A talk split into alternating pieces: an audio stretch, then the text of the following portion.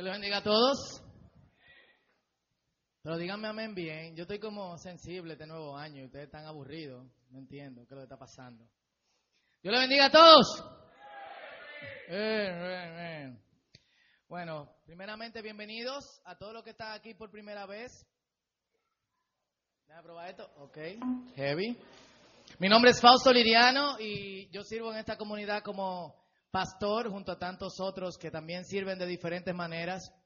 Y de verdad nos sentimos muy bien de que ustedes estén aquí en esta noche. Así que yo espero que se sientan a gusto y que se sientan bien y que nítido. Cool. Somos el Círculo Juvenil, una comunidad con una iglesia con gente joven y como yo digo, todo lo que tú has oído mal de nosotros es mentira, nosotros somos peores. Amén. Vamos a orar. Este es el primer culto del año y, y nada, vamos a ver qué nos proponemos para este año. Señor, en el nombre de Jesús te damos gracias por permitirnos estar aquí en esta noche y por permitirnos adorarte, bendecirte, glorificarte, Señor.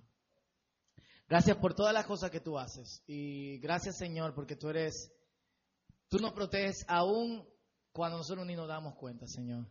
Tú nos bendices aún antes de que supiéramos que, que, tú podías bendecirnos. Y Padre, habla nuestras vidas. En el nombre de Jesús. Amén. Amén. Y hace algunas semanas, nosotros, yo sé que ya pasamos esa serie, pero yo dije que lo íbamos a hacer hoy.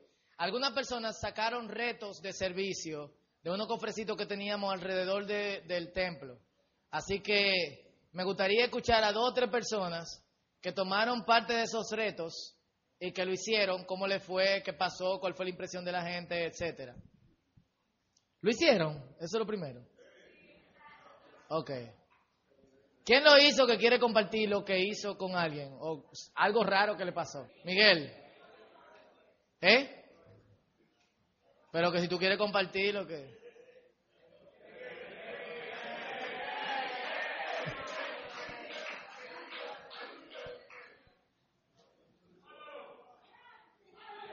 el reto mío fue que le pagué el carro, sabes, yo soy un peatón, yo ando en carro público mucho. Me Yo sé que ustedes no sufren de ese mal, todos ustedes. El primero que se rió un peatón. Exactamente, es tú. Eh, entonces, nada, que tenía que pagarle el carro público a todito. Eh, ese día a mí me tocó el peor asiento, me tocó el tercero. Ustedes saben que el peor asiento es el tercero de allá, el que va ahí, al lado del chofer. Exacto. Entonces yo paso 100 pesos, acabito de sacar el cajero, le digo, chofer, tenga, cóbreselo todo. Él pensó que eran dos. Yo le digo, chofer, es todo. Habían dos, dos haitianos adelante y como que me miran así. Me dice, son todos, chofer. El chofer me devolvió 80 pesos. Cuando dije, chofer, es todito, todito lo de este carro. Dos de ahí adelante y los cuatro de aquí atrás. El pana le dio como cuatro vueltas a los 100 pesos. Y lo miró así, y lo miró así. Entonces, nada, me dijeron gracias. Yo no, no prediqué ni nada. Yo dije, usted sabe que hay que compartir Navidad. Esto es un regalo de Navidad. Así. Ah, ¿Quién más quiere compartir lo que hizo? Esto no es para hacer lutre, sino, no sé, para que compartamos lo que hicieron. ¿Quién más? Leticia.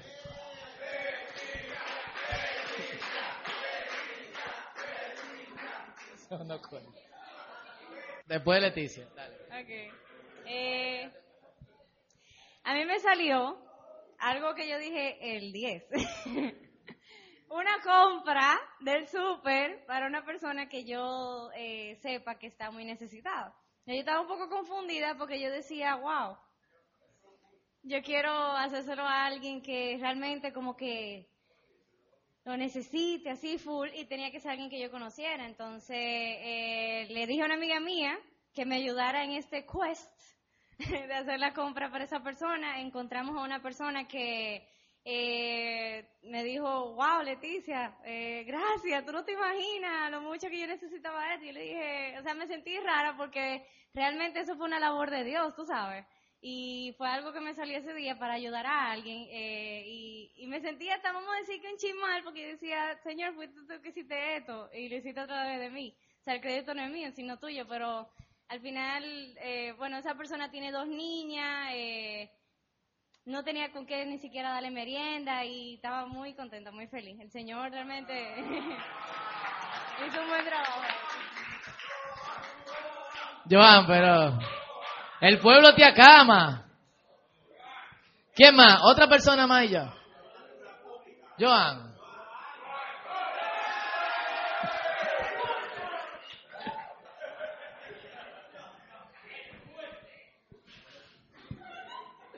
Realmente yo no sé si el mío vale, porque decía, bríndale comida rápida a alguien que te atrás de ti. Ese día yo no tenía nadie atrás. Entonces, yo lo que hice fue, eh, después de un ensayo rocrito que estamos aquí, nosotros íbamos de casa a salir a comer todito. Y, y yo me llevé al pastor. Y, y fuimos a comer pizza y todo bien. El pastor no vale, pero está bien. Israel, ¿tú quieres decir lo tuyo? No, ah, bueno. Fue Cristian, pero está bien. Esto es rápido. Lo que pasa es que, ¿cuándo fue el lunes? Eh, Cristian y yo decidimos hacer una limpieza en el closet, ustedes saben. Y sacamos un regalo de ropa, pero ropa buena. Y Cristian me decía, ven, esa camisa ya está paga, hay que darle. Yo, no, pero está buena, que sé yo qué. Y nada, el lío fue que sacamos mucha ropa, eh, o sea, no ropa mala, sino buena, que se podía dar. Y yo vivo en un edificio y parte de los empleados que están ahí son gente muy pobre y parte de la ropa se la dimos a ellos.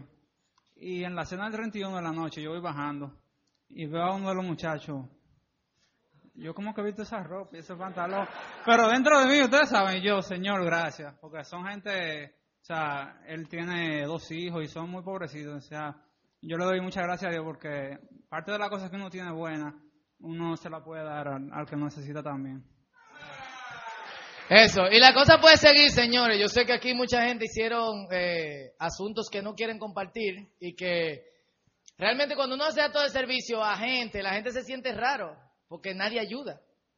Se sienten como que, mm, o sea, ¿por qué tú estás haciendo esto? Y aparte uno se siente raro porque uno se siente bien. Y uno entiende que eso no es uno, sino como que Dios. Entonces, porque uno tiene que sentirse bien eh, por eso. Yo creo que eso tiene que ser algo de parte de quienes nosotros somos. Servir, hacer, tiene que salir natural.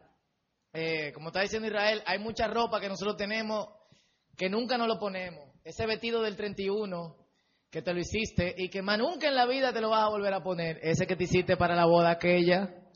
No el vestido de novia, sino el otro, por favor. Así que yo sé que alguien puede ser bendecido por lo que nosotros tenemos. Y yo quiero que hoy iniciemos una nueva campaña o, o serie de, de, mensajes. ¡Aló, Dios! Miren, people, eh, este año nosotros tuvimos, este fue un año raro para nosotros en el Círculo Juvenil. Nosotros nos propusimos el año pasado, el 2008, varias cosas. Primero, como nosotros empezamos como un grupo de jóvenes, sobre nosotros tenemos la gran carga de que mucha gente duda que nosotros somos una iglesia. Me siento a veces como reaccionario al estar diciendo eso todo el tiempo, pero yo tengo que decir parte de la cosa que nos propusimos el año pasado. Eh, y nos propusimos fortalecer nuestra identidad como iglesia. Otra cosa que nos propusimos fue evangelismo. Y gracias a eso, aunque no tanto, pero sí, eh, nosotros fuimos a las calles, muchos de nosotros invirtieron en otras personas, invitaron personas, predicaron y finalizando el año hay muchas caras nuevas dentro del círculo juvenil. De hecho, hay más caras nuevas que viejas.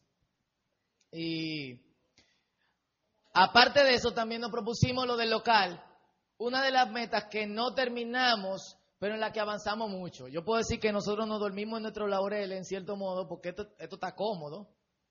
Aparte, nos mudamos el año antepasado, cuatro, o fue el año pasado, el año antepasado, nos mudamos cuatro veces en un mes. Cuando yo, yo mandaba lo, lo, en un mes, en un mes, en un mes y una semana, full. Y ya cuando yo mandaba los emails de, señor, el círculo está ahí, me mandaban para atrás. ¿Y qué? ¿Y qué? Yo sé que alguna gente pensó que nosotros nos cayó la sarna bubónica. Eh, no sé si eso existe, pero me lo inventé.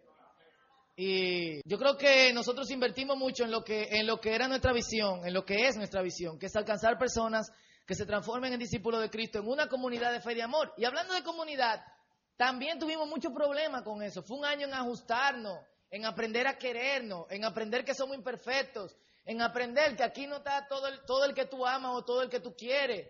Fue un año que lamentablemente pasaron muchos chismes, pasaron mucha pelea entre gente. Todo eso pasó eh, para que Dios formara su comunidad. Yo me, yo, yo lo mencioné quizá en un discipulado, pero esto me molestó tanto que yo una semana me levanté a las 5 de la mañana, no a orar, sino a escuchar a Dios. Dios, háblame. ¿Por qué nosotros no podemos ser una comunidad que se preocupe el uno por el otro? ¿Por qué?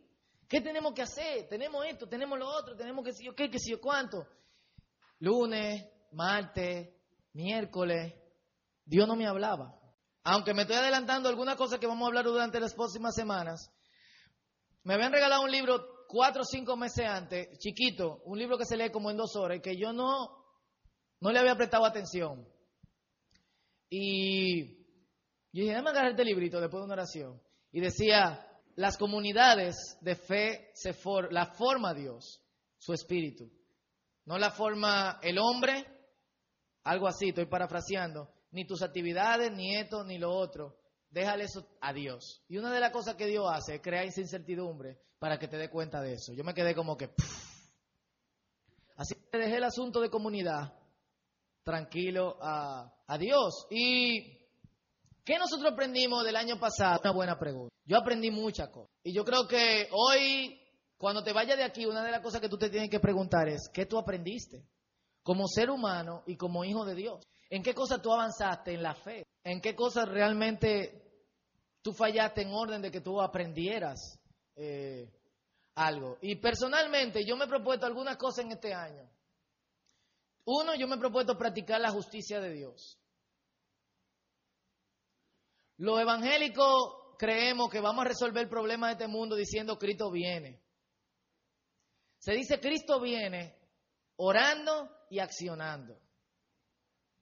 El reino de Dios no va a existir en el futuro, el reino de Dios existe ahora y se expande con nosotros con lo que nosotros hacemos. Y muchas de las cosas que están sucediendo eh, hoy en día es culpa de que nosotros no nos hemos puesto los pantalones, y ya lo dije la semana pasada, pero se lo repito, y hemos dicho, vamos a practicar la justicia. Y nos sentimos sumamente cómodos, como somos muy egoístas. Después que estamos salvos, ¿para qué queremos algo más? Después de que Dios me salvó, ¿para qué yo quiero que otra gente se salve? Eso era lo único que yo quería y no le importa a nadie más. Todo lo que está pasando en el mundo recae sobre los hombros de la gente de Dios. Dice la Biblia que la creación espera con ansia la manifestación de los hijos de Dios. Yo también lo espero con ansia, pero yo me voy a manifestar este año. Así, ¡guau! Yo espero que ustedes se manifiesten también. Otra cosa que yo me he propuesto es escuchar a Dios. Y otra cosa que yo me he propuesto es unirme al plan de Dios. Yo he hecho muchos planes que han fallado en esta vida, de lo cual he aprendido que antes de hacer cualquier cosa yo prefiero, uno, entender cuál es la voluntad de Dios. Dos, unirme al plan de Dios. Dios tiene planes. Isaías se unió al plan de Dios cuando Dios dijo, ¿a quién iré y quién enviará, a quién enviaré por nosotros? Él dijo, venme aquí. Él estaba en otra cosa. Pero Dios necesitaba a alguien. Dios necesita gente para que se unan a su plan. No es que Dios te necesita, que, que Dios es imprescindible sin ti. Dios sigue siendo Dios sin ti o contigo. Amén. Es tiempo de unirnos al plan. Y escuchar a Dios. Y nosotros nos hemos propuesto como una de las cosas, aunque no hemos todavía puesto por escrito que los líderes de esta congregación, que nosotros nos vamos a proponer para este año. El año pasado nos propusimos evangelismo local y, e identidad. Creo que tuvimos mucho éxito en la mayoría de las cosas, prácticamente en todo. No hemos dicho, vamos a proponernos esto, esto y esto y esto. Sí hemos dicho, vamos a escuchar a Dios. Con eso en mente, de escuchar a Dios. Yo quiero que empecemos esta serie de los próximos tres, cuatro domingos, no me acuerdo cuánto es, de aló, Dios. Porque yo sé que, que, Dios habla. Y en Deuteronomio 5, capítulo 23, al verso 25, nosotros vemos la razón por la cual Dios empezó a usar intermediarios para hablar con su gente. Y yo creo que esto lo hablamos en, cuando estábamos hablando de confesión. Y por todo el libro de Deuteronomio, Moisés se la pasa repitiéndoselo al pueblo. Esto que usted ve ahí se repite cada tres capítulos. Dios se lo dice, un, Moisés se lo dice una y otra vez al pueblo. Ustedes no quisieron oír a Dios. Y dice, cuando ustedes oyeron la voz que salía de la oscuridad, mientras la montaña ardía en llamas, todos los jefes de sus tribus y sus ancianos vinieron a mí y me dijeron, el Señor nuestro Dios nos ha mostrado su gloria y su majestad y hemos oído su voz que salía del fuego. ¡Wow! Hoy hemos visto que un simple mortal puede seguir con vida aunque Dios hable con él. Había la creencia de que el que viera a Dios se moría. O aparentemente mucha gente en su pecado había visto a Dios y se murió. Pero ¿por qué tenemos que morir? O sea, ellos ven que, que hablar con Dios no lo mató, pero se preguntan, si la próxima vez morimos. Este gran fuego nos consumirá y moriremos si seguimos oyendo la voz del Señor nuestro Dios. Así que ellos dijeron, desde hoy, habla tú con Dios, Moisés. Nosotros no queremos morir. Y eso es una y otra vez, se ha repetido a través de la historia. Cuando queremos que Dios nos hable, vamos allí donde nuestra personalizada, nosotros criticamos a Saúl porque fue donde una jeva, una pitonisa, una adivinadora, para que le dijera algo de parte de Samuel, pero nosotros tenemos nuestro propio hechicero y nuestra propia pitonizas. Nosotros vamos donde gente para que nos diga que Dios no tiene que decir a nosotros, no tiene que seguir siendo así. El negocio de hablar con Dios tiene que dejar de ser el negocio de dos o tres gente. Ese monopolio tenemos que romperlo. Pero tenemos que tener la intención de que Dios hable con todos nosotros. Y como no quisieron escuchar a Dios, en Deuteronomio capítulo 6, del verso 6 al verso 9, Dios le dice, ok, tú no me quieres escuchar, entonces grábate mis palabras en tu mente, escríbelas en tu frente, escríbelas en tu mano, en la puerta de tu casa, escríbela en tu ventana, en la puerta de la ciudad, dísela a tus hijos y que tus hijos se la cuenten a sus hijos, a los hijos de los hijos, mi palabra, cosa que tampoco hacemos. Daría mucha vergüenza si yo digo ahora, ¿quiénes leyeron la Biblia en los próximos cinco días? Levanten su mano. No la levanten. Pero a mí me daría vergüenza. Y, y yo quiero que veamos estos versos a manera de introducción. ¿De qué dice la Biblia acerca de la voz de Dios? Y el primero está en el Salmo 19, 3 al 4. Dice, sin palabras y sin lenguaje y sin una voz perceptible, por toda la tierra resuena su eco. Sus palabras llenan hasta los confines del mundo. Por todas partes está la voz de Dios. ¿Por qué no la escuchamos? En Deuteronomio 30, del 11 al 14, Moisés otra vez reprochándole que ellos no quisieron escuchar a Dios, le dice, la voz de Dios, su palabra, no es superior a tus fuerzas, ni está fuera de tu alcance. No está arriba en el cielo para que pregunte, ¿quién subirá al cielo por nosotros para que nos lo traiga? Y así podamos escucharlo y obedecerlo. Tampoco está más allá del océano para que preguntes, ¿quién cruzará por nosotros hasta el otro lado del océano para que nos lo traiga? Y así podamos escucharlo y obedecerlo. No, la palabra, oye, repítelo conmigo, una, dos y tres, la palabra está muy cerca de ti.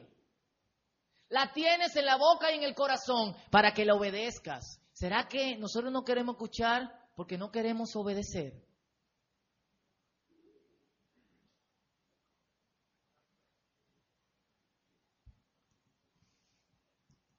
Juan 18, 37. Todo que está de parte de la verdad, ¿qué pasa? Escucha mi voz. Uh,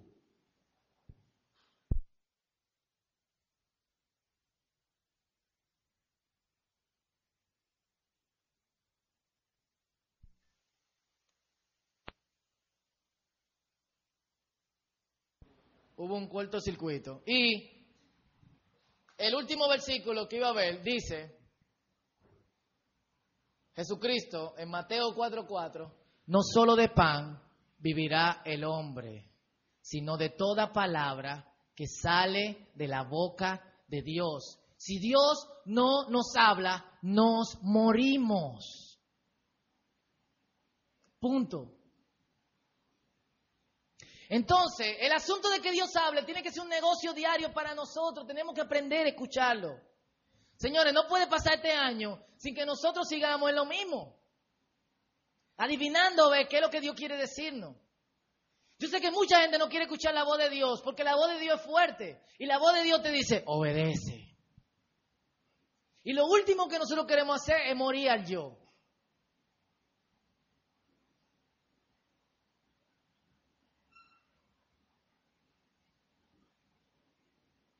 Y como lo último que nosotros queremos hacer es morir a quien yo soy, entonces a nosotros nos importa poco escuchar la voz de Dios, perdonen, pero es la verdad.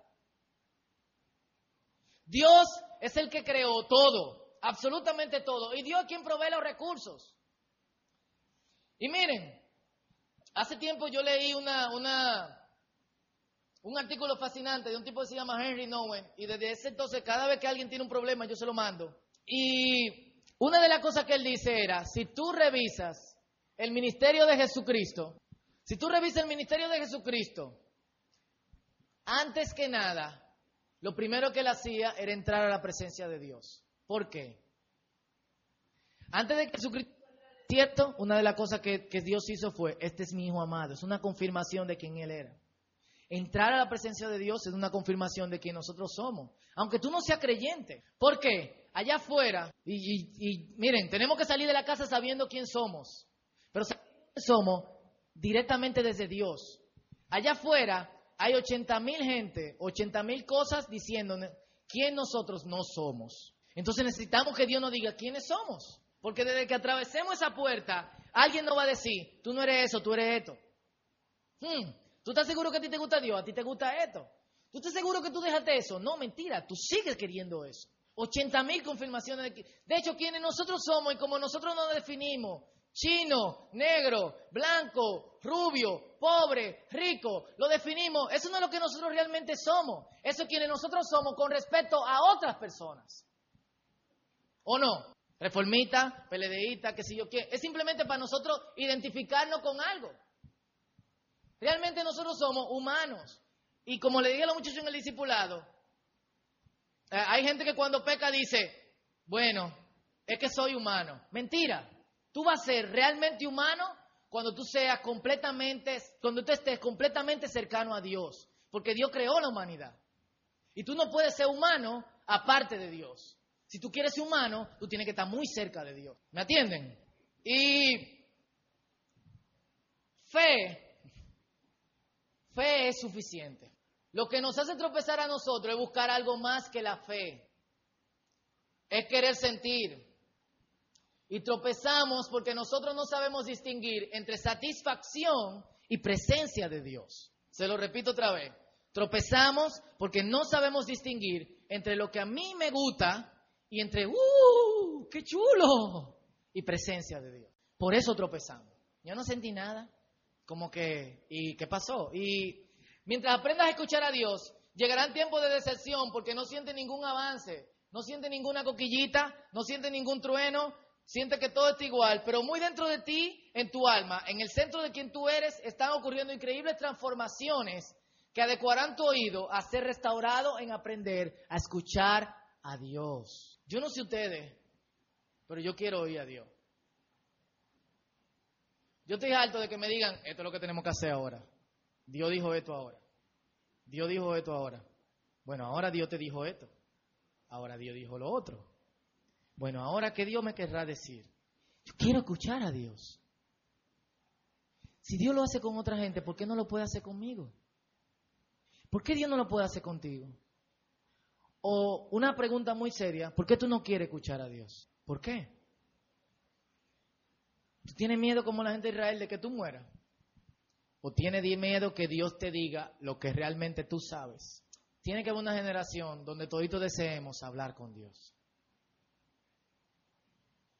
Y yo creo que todos nosotros, que yo, yo creo que nosotros debemos de querer full oír a Dios. Eso tiene que ser parte de nosotros.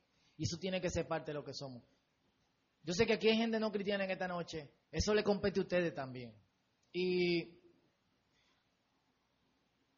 en Juan capítulo 15, una de las cosas que Jesucristo le dice es, porque ustedes son, ahora yo los llamo amigos a ustedes, ya no necesitarán hacer tantos rituales para llegar al Padre.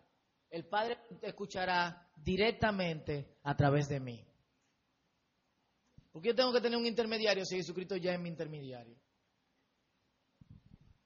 Y el máximo premio en la palabra es escuchar la voz de Dios. Deuteronomio 4, 29 al 30. Miren, yo no había descubierto esto hasta que, hasta que estudiando para esta serie me fajé con Deuteronomio a la trompa. Y Deuteronomio es un reproche. Esto es el tiempo. Ustedes no quisieron escuchar a Dios, señores. ¿Cómo ustedes no quisieron escuchar a Dios? Moisés todo el tiempo. ¿Por qué no? Y él le dice, pero si desde allí buscas al Señor tu Dios con corazón y con toda tu alma, lo encontrarás. Y al cabo del tiempo, cuando hayas vivido en medio de todas esas angustias y dolores, volverás al Señor tu Dios y escucharás su voz. Y una de las cosas que te dice su voz es, tú eres su hijo amado. Como dice la, una Biblia, versión popular, Dios habla hoy. Y la intención de Dios no es que vivamos en una triada cosmoteándrica.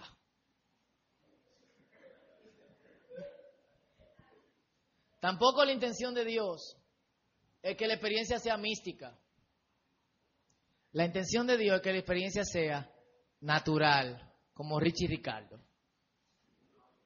Qué viejo soy, casi nadie se acuerda. Natural. ¿Para ti?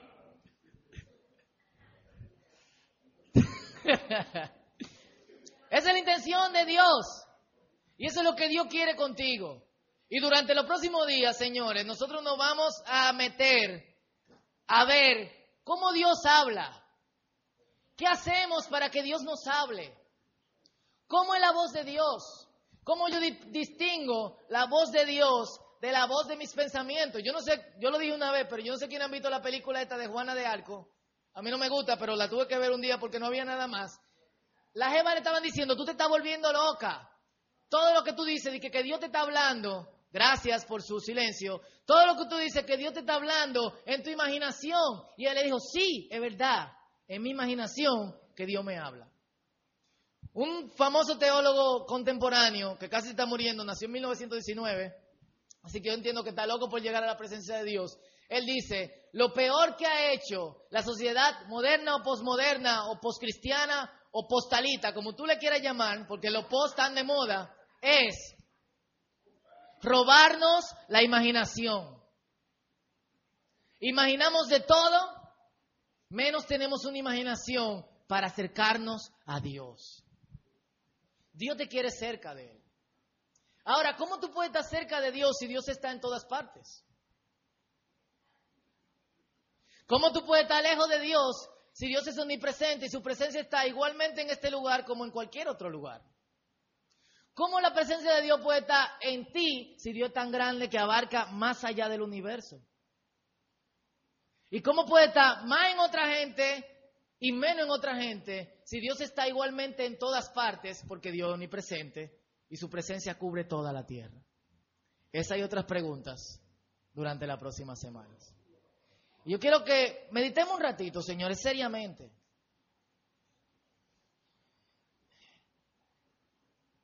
Mientras pensemos que la experiencia con Dios es una experiencia mística, la vamos a ver como una vaina rara. Dios quiere que eso sea natural.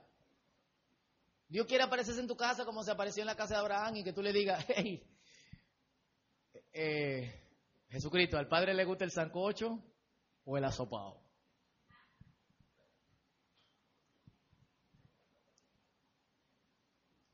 Dios no quiere que tú tengas miedo de preguntarle algo y que tenga que ir a donde otra gente que te ore. O que te diga lo que ya Dios te está diciendo, pero tú no escuchas. Dios no te quiere seguir hablando a través de mí, lo cual es muy triste porque voy a tener que dejar de predicar. Pero, bueno, para mí, no para ustedes, ustedes están locos porque yo termine. Pero sí, la alegría más grande del mundo es que todos podamos ser llenos de Dios. y que su voz, que en silencio cubre toda la tierra y sin palabras, llene tu mente y cautive tu imaginación. Pero, otra vez, no puede ser una cosa rara. Tiene que ser algo natural.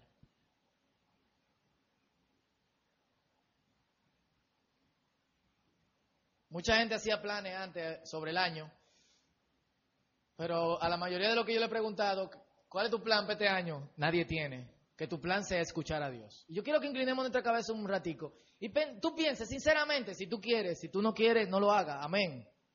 Yo creo que este asunto de, de que Dios te hable es muy personal. Y Dios no nos habla porque nosotros no queremos escucharle. Simplemente. No, no, no, habla tú, dile tú. ¿Por qué, por qué yo? ¿Por qué tú no quieres oír a Dios?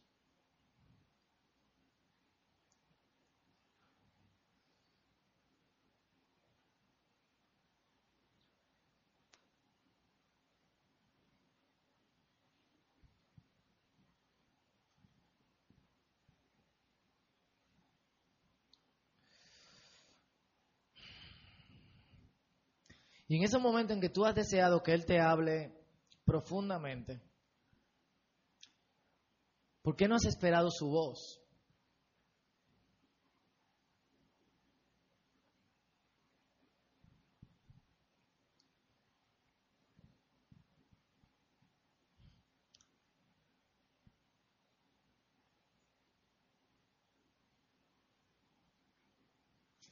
Dios te ama y la culminación de su amor es que tú le escuches. Yo quiero que por dos minutos, mientras el grupo de adoración pasa,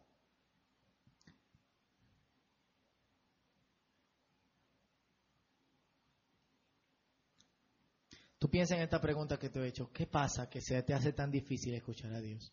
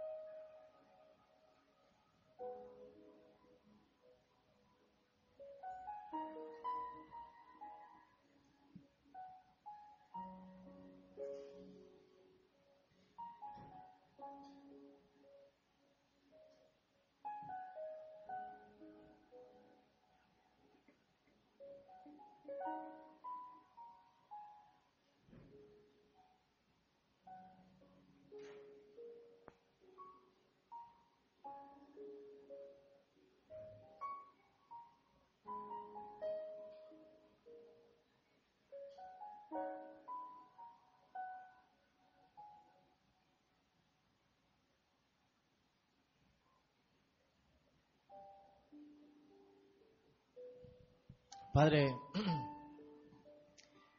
yo quiero oírte y yo quiero escucharte. Más que indio, negro, evangélico, cristiano, feo, bonito, pobre, rico. Yo quiero ser tu hijo. Y yo quiero escuchar de ti, de tu propia palabra, tu confirmación. Padre, y todos estamos aquí y tu presencia está aquí, igual que en todas partes. Y tu aprobación está en este lugar, Señor. Yo sé que aunque no está en el corazón de todos, en el corazón de muchos está el escuchar tu voz, el oírte hablar.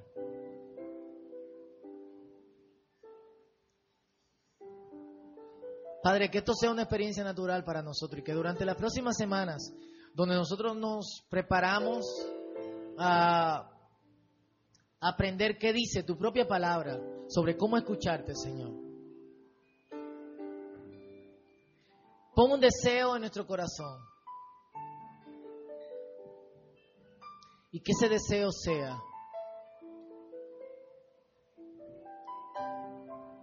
que el único intermediario entre tú y nosotros en nuestra vida sea Jesús, que eres tú mismo. y que sus palabras sean de consuelo, sean de aprobación, sean de reprensión, sean de transformación, sean de restauración, sean de sanación, sean de salvación en nuestras vidas.